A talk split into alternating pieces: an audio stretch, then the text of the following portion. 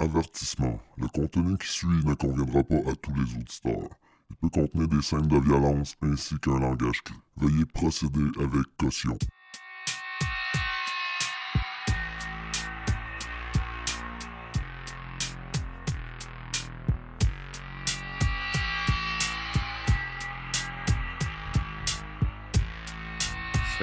Bienvenue à vous, j'espère que vous vous portez bien. C'est moi, votre hôte Frédéric, pour un autre épisode de Mauvaise Augure.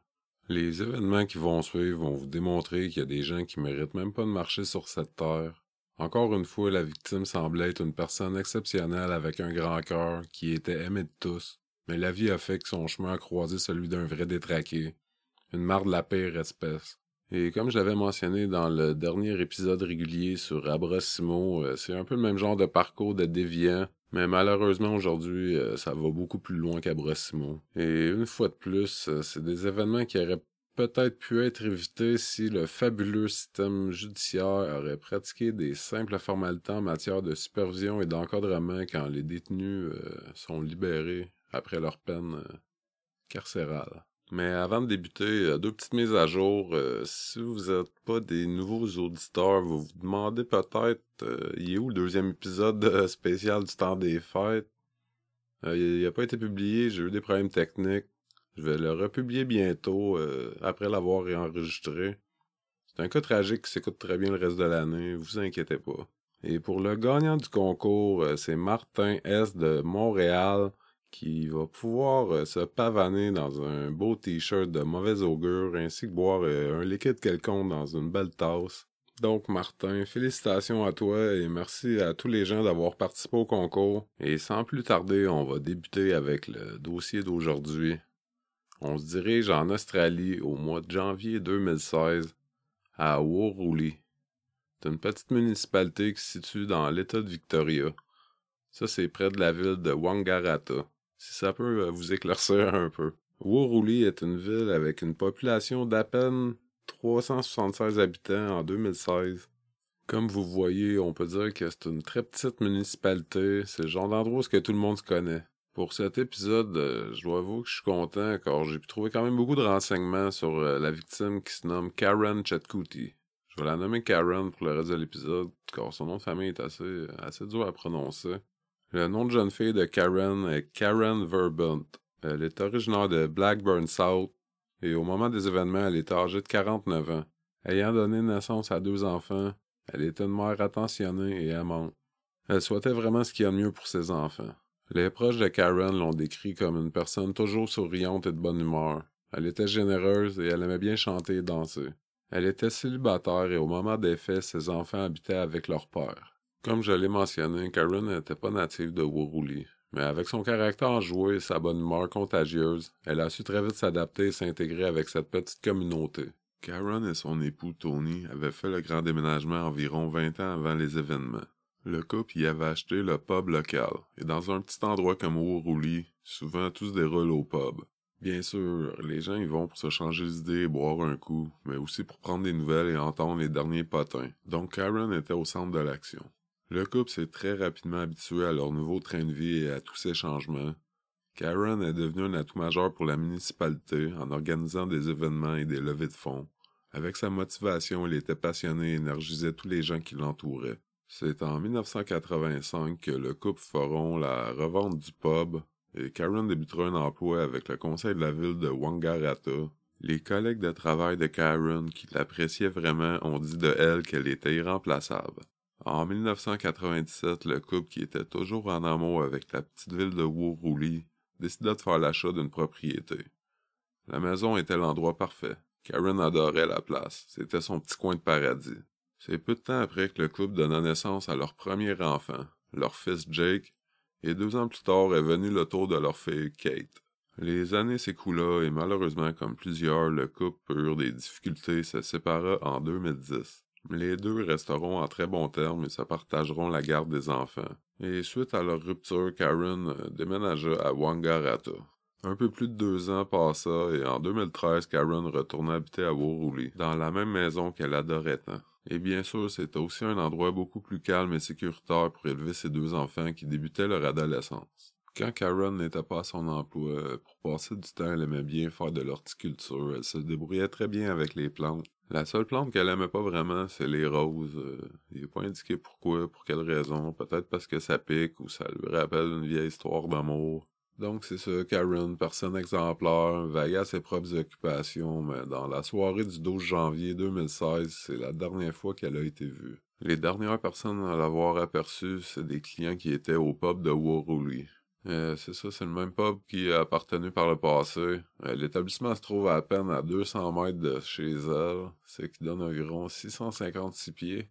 Et d'après les personnes questionnées qui étaient présentes ce soir-là, Karen semblait tout à fait normale, comme à son habitude, de bonne humeur. Elle aurait quitté l'établissement euh, aux alentours de 7h45 en soirée pour se rendre directement chez elle, semble-t-il. Le lendemain, elle ne s'est pas présentée à son poste de travail, ce qui était vraiment pas normal. Euh, c'était pas dans son habitude de manquer, et encore moins pas donner de nouvelles. Les collègues de travail de Karen se sont très vite doutés que quelque chose clochait. C'était un proche de Karen qui contacta les autorités plus tard dans la journée pour remplir un rapport de personnes disparues. Quand les policiers sont arrivés chez elle, ils ont remarqué que l'éclairage était resté allumé tout semblait en ordre, il n'y avait aucune trace de vandalisme ou d'entrée par infraction. Son sac à main fut retrouvé sur les lieux, mais pas son téléphone cellulaire ni sa voiture. Une voiture de marque Citroën Sarah 2004 rouge. C'est le lendemain matin, à 5h15, que le véhicule de Karen fut retrouvé à Miltleford, qui se trouve environ 15 minutes au sud de Woruli. Et malheureusement, la découverte du véhicule annonçait vraiment rien de bon. Euh, la voiture avait été incendiée. Il n'y avait aucune trace de Karen sur les lieux. C'était rendu vraiment sérieux. Plus le temps s'écoulait et plus la disparition de Karen devenait inquiétante. Peu de temps après la découverte du véhicule, une conférence de presse a été donnée par les policiers. Le sergent détective Solomon a déclaré On peut pas vraiment savoir. Je sais pas si elle est. Euh, j'espère qu'elle est encore en vie. Mais avec la façon dont la maison de Karen a été laissée et la découverte de son, véhicule brûlé en disent beaucoup. Karen n'est pas simplement disparue et n'est pas partie de son plein gré. Le fait que sa voiture ait été retrouvée près de chez elle, complètement incendiée, démontre que la situation est alarmante. C'est évident qu'une ou plusieurs personnes sont responsables pour sa disparition. À ce point, les chances de retrouver Karen vivante semblent très minces. Suite à la découverte du véhicule incendié, les recherches s'intensifièrent pour retrouver Karen et se concentrait dans la dense forêt entre Woorouly et Myrtleford. C'est le vendredi 15 janvier que les policiers ont pu interroger un des voisins immédiats de Karen. Et d'après ce qu'a déclaré cet homme, il serait la dernière personne à avoir vu Karen vivante le soir de sa disparition. Il a aussi déclaré que quelqu'un lui a parlé, il était environ 9h15 en soirée. L'homme en question se nomme Michael Cardamone. Pour le reste du podcast, je vais l'appeler Cardamone parce que c'est une marde pis j'ai aucun respect pour ce gars-là. Les enquêteurs l'ont ajouté très rapidement à la liste des suspects, car Cardamone n'était vraiment pas un voisin exemplaire. C'est un ancien détenu et il est en liberté conditionnelle pour des crimes très inquiétants. Cardamone a déclaré aux enquêteurs que Karen se serait présentée chez lui le soir du 12 janvier alors qu'il était occupé à la cueillette des tomates cerises. D'après lui, elle semblait de bonne humeur, ils ont parlé une vingtaine de minutes, et ensuite, après que Cardamone lui ait donné un contenant avec des tomates cerises, Karen serait retournée en direction de chez elle. Il a aussi ajouté un commentaire qui était très étrange. Il a dit aux enquêteurs que s'il trouvait un briquet dans la voiture de Karen, c'était à lui. Il l'aurait échappé alors qu'il faisait du covoiturage avec quelques jours auparavant. Les enquêteurs avaient de sérieux doutes sur ce que déclarait Cardamone, car les enquêteurs connaissaient très bien son passé criminel, que je vais vous résumer euh, rapidement. C'est qui Michael Cardamone? C'est un homme qui était alors âgé de 48 ans. Puis c'est un asti détraqué qui vaut pas mieux que du vieux résidu de jus de vidange. Et c'est ça, il y a beaucoup de points en commun avec euh, Michael Abrosimo, vous allez pouvoir le constater par vous-même. Et lui aussi aime bien s'adonner au plaisir des drogues. Euh, sa drogue de choix, c'est le méthamphétamine, bien sûr, du gros métal, mais Cardamone, lui, ça l'empêche pas de consommer tout ce qui tombe sous la main ou qui peut lui passer sous le nez, comme on peut dire. Et qu'est-ce qui va te peur avec les accros au cristal qui dorment pas? Les démêler avec la justice, bien sûr. Et par le passé, Cardamone s'est vu jugé coupable pour des charges criminelles très sérieuses. En mars 2005, il a violé une adolescente âgée de 15 ans. Il a menacé de la tuer et de lui faire du mal. Il a été jugé coupable, donc il a passé environ 11 ans en prison C'était pour ces charges criminelles-là que Cardamone était en libération conditionnelle quand que Karen a disparu. C'est très peu de temps après avoir été interrogé par la police que Cardamone a donné deux entrevues à des sources de médias différents. Il a déclaré qu'il trouvait la situation particulièrement stressante et qu'il se sentait visé dû à son passé criminel et qu'il n'avait rien à voir dans cette histoire, bien sûr. Il a aussi déclaré que le soir de la disparition de Karen, il aurait entendu des bruits de véhicules qui, avaient l'air de provenir de chez elle. Ah oui, un autre détail très important qu'il a ajouté, il a déclaré qu'il aurait aperçu la voiture de Karen stationnée à Myrtleford euh, le lendemain de sa disparition. Suite à tout ça, les policiers ont déclaré qu'il y avait trois personnes suspectes. Ils n'ont pas indiqué si Cardamone faisait partie des trois suspects ou même si c'était une personne d'intérêt dans l'enquête. Les enquêteurs qui étaient pas nés de la dernière pluie en ont vite déduit que Cardamone en savait sûrement plus que qu'est-ce qu'il laissait paraître. Voisin immédiat, criminel dangereux, euh, déviant sexuel, et de plus, c'est la dernière personne à avoir vu Karen vivante. Les enquêteurs sont retournés chez lui le samedi 16 janvier à deux reprises pour tenter de s'entretenir avec lui une fois de plus. Mais bizarrement, il n'y avait aucune trace de Cardamone. Il semblait avoir quitté les lieux et il n'était pas joignable. Les enquêteurs ont alors déclaré la maison des Cardamones comme une scène de crime, ont demandé un mandat de perquisition et ensuite ont procédé à une fouille de l'endroit. Et c'est le lendemain matin, le dimanche, à Saint-Kilda, qui se trouve en banlieue de Melbourne, que les policiers ont pu identifier le suspect au volant d'une voiture blanche de marque Holden Calais. Après avoir identifié le suspect comme Michael Cardamone, les policiers ont tenté de l'intercepter, mais Cardamone a décidé de pas coopérer et de prendre la fuite. Donc la situation a très vite tourné en poursuite policière qui a duré tout près d'une heure. C'est une fois rendu à Ringwood que les forces de l'ordre ont pu finalement mettre la main sur Cardamone et le foutre en état d'arrestation en lien avec la disparition de Karen. Pendant leur enquête, les policiers ont pu constater que Karen a renvoyé quelques messages via Facebook peu de temps avant sa disparition. Ils ont aussi noté que Cardamone aurait appelé Karen à 9h10 du soir, mais que Karen n'aurait pas répondu. Les policiers ont conclu qu'au même moment que Cardamone a tenté de la joindre, elle était occupée à envoyer ses messages sur Facebook. Toujours d'après le relevé de téléphone, Cardamone l'aurait rappelé à 9h40. L'appel a duré une minute et six secondes. Il y aurait eu un autre contact entre les deux téléphones à 9h55. Et c'est fort probable que c'était pas Karen qui répondait à l'appel, c'était juste Cardamone qui essayait de brouiller les pistes, qui croyait que c'était une bonne idée dans sa tête d'allumer au méthamphétamine. Et dans le fond, son petit stratagème, tout ce que ça a fait, ça le rendait encore plus suspect. Un vrai champion de la magouille. On ne saura peut-être jamais ce qui s'est passé les jours qui ont suivi la disparition de Karen, parce que Cardamone c'est un mythomane pis il a vraiment pas de talent pour mentir. Après son arrestation, il a changé sa version des faits plus de 18 fois. Et ça, c'est sans exagération. Et une des versions qu'il a tenté de faire avaler aux enquêteurs est que, tenez-vous bien, que lui aussi, comme Karen, était une victime, qu'il s'avait fait enlever par deux Libanais et que c'était eux qui étaient responsables pour la mort de Karen. Et semble-t-il que les deux Libanais qu'il ne connaissait même pas lui auraient indiqué où se trouvait le corps de Karen.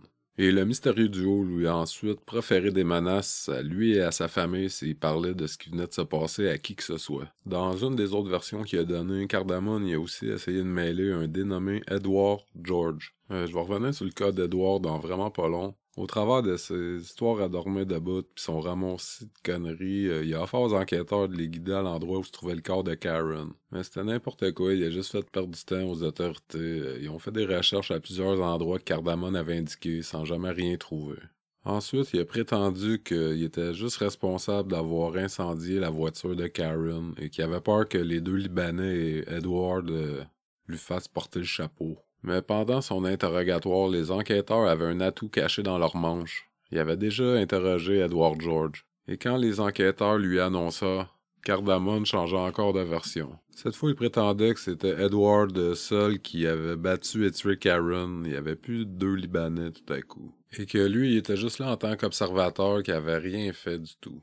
Et pendant ce temps-là, les recherches pour retrouver Karen prirent fin le 18 janvier quand son corps fut retrouvé près d'un sentier bordant la rue Cropper Creeks euh, au lac Buffalo qui est pas très loin de Waruli. Malgré l'état de son cadavre, il est évident qu'elle avait subi une mort très violente. Quelques jours après avoir découvert son corps pour lui rendre un hommage, près de 1000 personnes se sont rassemblées au terrain de football de Woorouly. Beaucoup de gens qui s'étaient présentés pour l'occasion étaient vêtus de la couleur que préférait Karen, qui était le vert. Et plus tard, le cortège funéraire prit le pas de marche. Guidé par son ex-conjoint Tony et leurs deux enfants maintenant adolescents, le cortège passa devant le pub ayant déjà appartenu à Karen, ainsi que devant l'endroit où elle habitait et adorait tant.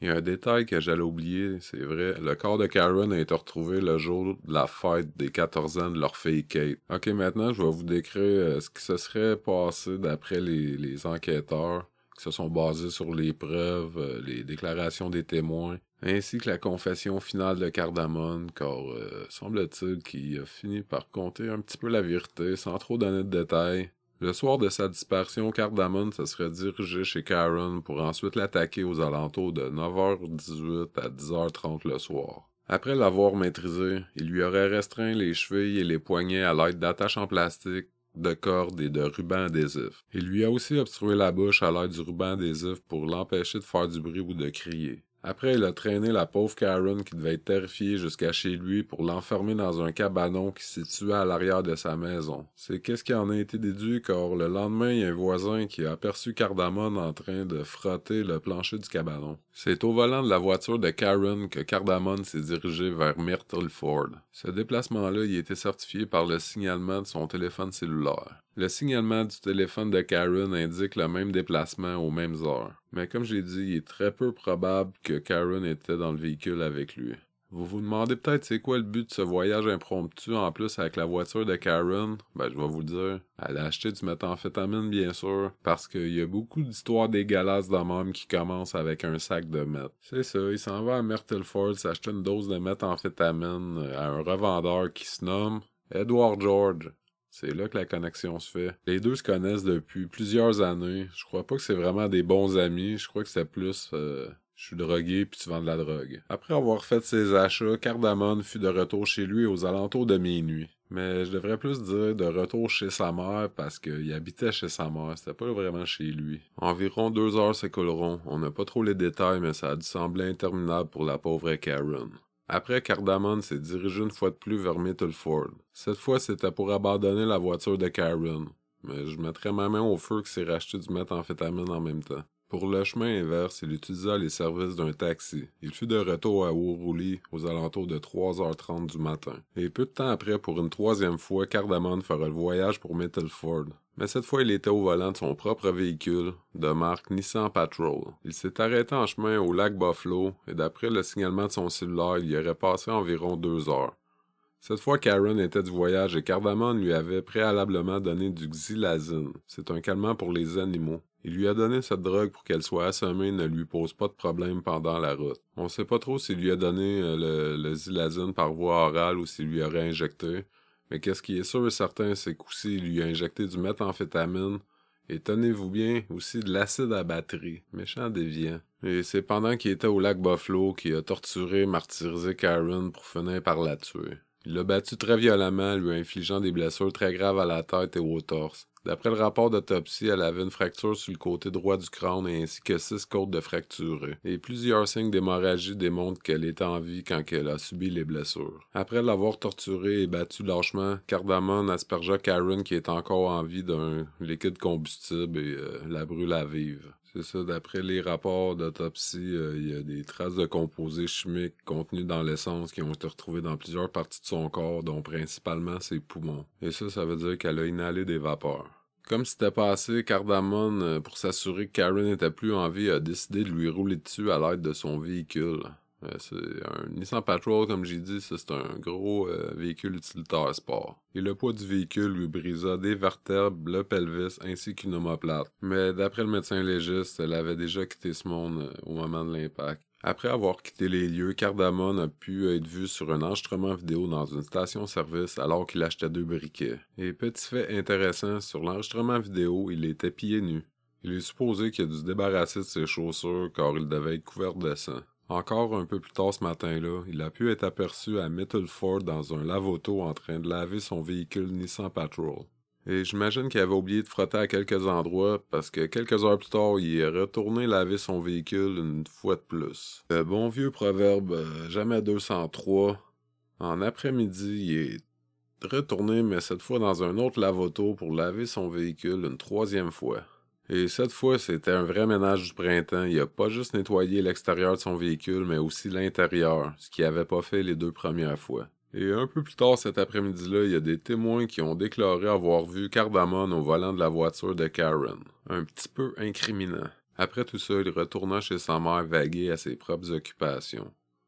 Plus tard en soirée, Cardamone approchera des policiers qui participaient aux recherches pour retrouver Karen. Sûrement en se pensant bien intelligent, il tenta de guider euh, les policiers sur une fausse piste et de les envoyer faire leurs recherches dans une autre région. C'est à ce moment-là aussi qu'il a déclaré pour la première fois qu'il avait vu Karen le soir de sa disparition et qu'il lui avait remis un contenant de tomates. Le fameux contenant de tomates en question y a été retrouvé sur le réfrigérateur de Karen. Plus tard dans l'enquête, il y aura un relevé d'empreintes qui sera fait sur le fameux contenant de tomates et il y aura seulement les empreintes digitales de cardamone dessus. Après avoir discuté avec les policiers, Cardamone se dirigeait une fois de plus à Mittelford pour acheter du meth. Euh, cette fois, il convaincra Edward George de lui donner un coup de main pour détruire un véhicule. Semble-t-il que Cardamone lui aurait expliqué que c'était pour frauder une prime d'assurance. Et Edward accepta de l'aider. Et c'est le 14 janvier 2016 que Cardamone, au volant du véhicule de Karen, et George, lui, au volant du Nissan Patrol, se sont dirigés vers Al's Road. Une fois rendus sur place, ils auraient incendié le véhicule. Hors de tout doute, c'est Edward qui a mis le feu à la voiture de Karen. Étant donné qu'il avait subi des blessures au visage et qu'il avait plus de sourcils, c'était assez dur à dissimuler. J'ai fait pas mal le tour des événements entourant la mort de Karen. Edward George, après, collabora avec la police et accepta de témoigner contre Cardamone en cours. Pendant qu'il était incarcéré en attente de son procès, Cardamone, bien entendu, était prêt à tout pour se sortir de la situation dans laquelle il s'était foutu. Et ce qui lui semblait la meilleure solution était d'engager un tueur à gage et de faire taire à jamais Edward George avant qu'il témoigne à son procès. Après s'avoir lié d'amitié avec un autre détenu, Cardamone aurait discuté de ses charges et de ses problèmes. Initialement, il a raconté à l'autre détenu que c'était Edward George le responsable de la mort de Karen mais ensuite il lui a avoué qu'il était le responsable. Il lui a aussi avoué qu'il était attiré sexuellement par Karen. Il lui a aussi partagé une multitude de détails entourant sa mort, et que Edward George l'avait seulement aidé à incendier la voiture. L'autre détenu l'aurait alors référé à un de ses contacts qui pourrait sûrement s'occuper d'éliminer George pour lui, moyennant une bonne somme d'argent bien sûr. Cardamone entra en contact avec le tueur à gage, et il avait des instructions bien précises à lui donner. Le tueur devait se rendre chez Edward George aux alentours de minuit, sous prétexte qu'il était là pour acheter de la drogue. Une fois à l'intérieur, le tueur devait forcer George à écrire deux lettres de suicide qui devaient contenir une fausse confession le rendant responsable pour la mort de Karen. Une lettre devait rester avec son cadavre et l'autre devait être envoyée à l'avocat de Cardamone. Les enquêteurs trouveront vraiment pas ça louche. Pour finir, le tueur devait donner une surdose de drogue mortelle à Edward pour que sa mort ne soit pas considérée suspicieuse et bien sûr prendre une photo comme preuve que le contrat avait été exécuté. Pour effectuer le contrat, le tueur demandait une somme d'argent totalisant 25 000 9 000 doit être donné à l'avance et le reste de la somme de 16 000 donné quand le contrat est exécuté. Cardamone accepta l'offre, mais le seul problème c'est qu'il était incarcéré et qu'il ne pouvait pas faire le paiement lui-même. Donc, il décida de demander à sa bonne vieille mère de 78 ans qui se nomme Maria Cardamone. Et à la demande de son fils, elle s'est rendue à la banque pour retirer la somme de 9000 dollars. Ensuite, elle s'est dirigée à un rendez-vous organisé avec le tueur à gage en question. Et surprise, le tueur à gage finalement était un agent des forces de l'ordre et c'était une opération policière. Quand Cardamone s'avait confié au détenu, euh, le détenu après est allé voir euh, les policiers euh, en échange d'une réduction de peine ou des privilèges, je sais pas trop. J'ai pas les détails. Mais l'agent double contactait Cardamone pour l'informer que la cible avait été terminée. Et comme un bon fils exemplaire qu'il est, il a dit au présumé de montrer la preuve photo à sa mère, et qu'une photo d'un cadavre la choquerait sûrement pas. Maria se remet en état d'arrestation et finira par faire 141 jours de détention pour sa participation dans le complot de meurtre visant la personne de Edward George. Bon, là, on s'entend, peu importe l'âge qu'elle a, 141 jours pour complot de meurtre, c'est une charge criminelle très sérieuse, une sentence ridicule, on va s'avouer ça, car elle était au courant de ce qu'elle faisait. J'enlève pas le fait qu'elle est en dépression ben, dû à son mari qui est mort depuis quelques années et que sûrement Cardamone lui a lavé le cerveau avec ses menteries et l'a manipulé. Mais ça, ça enlève pas le fait qu'en allant porter la somme de 9000 dollars, elle savait très bien c'était pour... C'était pourquoi? C'est sûr que qu'est-ce qui a aidé aussi, c'est que Cardamone a fini par plaider coupable et donner une confession pour que sa mère soit libérée de prison. Sûrement qu'il s'est dit qu'il y avait ben trop de preuves et d'éléments contre lui. Il a reçu sa sentence le 27 août 2019 et le juge Lex Lasry a voulu donner un exemple dans ce dossier. Pour le meurtre de Karen, il lui a donné une peine de prison à vie. Pour le complot de meurtre, il lui a donné huit ans et un bris de condition trois mois de plus. Et tout ça sans possibilité de libération conditionnelle. Donc il va finir ses jours en prison. Ça en fait de lui le premier dans l'État de Victoria à recevoir la sentence la plus sévère pour quelqu'un qui a commis un simple meurtre et qui a plaidé coupable. Et comme pour le cas d'Abrosimo, ça a lancé des gros débats sur le fait que les criminels violents qui, euh, commettent des actes à caractère sexuel ne devraient pas avoir euh, droit à la libération conditionnelle. Et ce qui est vraiment choquant aussi, c'est que Cardamone était supposé porter en tout temps un moniteur qui indiquait sa présence. Et de plus, il avait même échoué un test de dépistage de drogue. Et suite à ça, son téléphone cellulaire a été fouillé et de la pornographie juvénile aurait été découvert. C'est vraiment n'importe quoi, j'en reviens pas, c'est scandalisant. Il aurait dû euh, être de retour en prison bien avant. Mais non, cette négligence-là a coûté finalement la vie à une personne qui semblait exemplaire. Ça, c'est sans parler de la terreur qu'elle a dû vivre dans les derniers moments de sa vie. Et d'autres faits qui sont quand même assez scandalisants. Sur Internet, euh, il y a des épais, pas de vie, qui font du victim shaming sur Karen en disant qu'elle était au courant que c'était un prédateur sexuel, qu'elle était passée sur ses gardes, que c'est presque de sa faute. Bon, premièrement, il l'a attaqué par surprise, et ça, il l'a avoué. Et deuxièmement, c'était le genre de personne qui voyait de la bonté dans tout le monde. En plus, si le système judiciaire l'avait libéré, il y avait sûrement plus de danger. En tout cas, j'imagine c'est ça qu'elle devait se dire. Il y a personne qui devrait se sentir obligé d'agir d'une certaine façon, de s'empêcher de vivre, ou juste de s'habiller comme ça leur plaît à cause qu'il y a des estis détraqués dans la tête qui se promènent dans nos rues. L'épisode tire finalement à sa fin, mais il y a une question que je me pose encore, c'est Edward George. Je me demande s'il est pas plus impliqué qu'il prétend.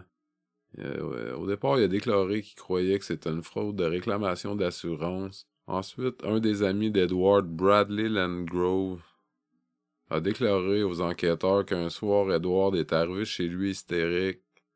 Euh, il a déclaré qu'il avait brûlé la voiture de Karen. Edward George avait des blessures au visage et il avait plus de sourcils. Il pleurait, tremblait. George aurait aussi déclaré qu'il allait sûrement écoper de prison à vie et que Cardamone l'avait menacé. J'ai l'impression que Bradley a juste raconté ça aux policiers pour euh, tenter d'aider son ami. C'est peut-être juste des idées que je me fais, mais...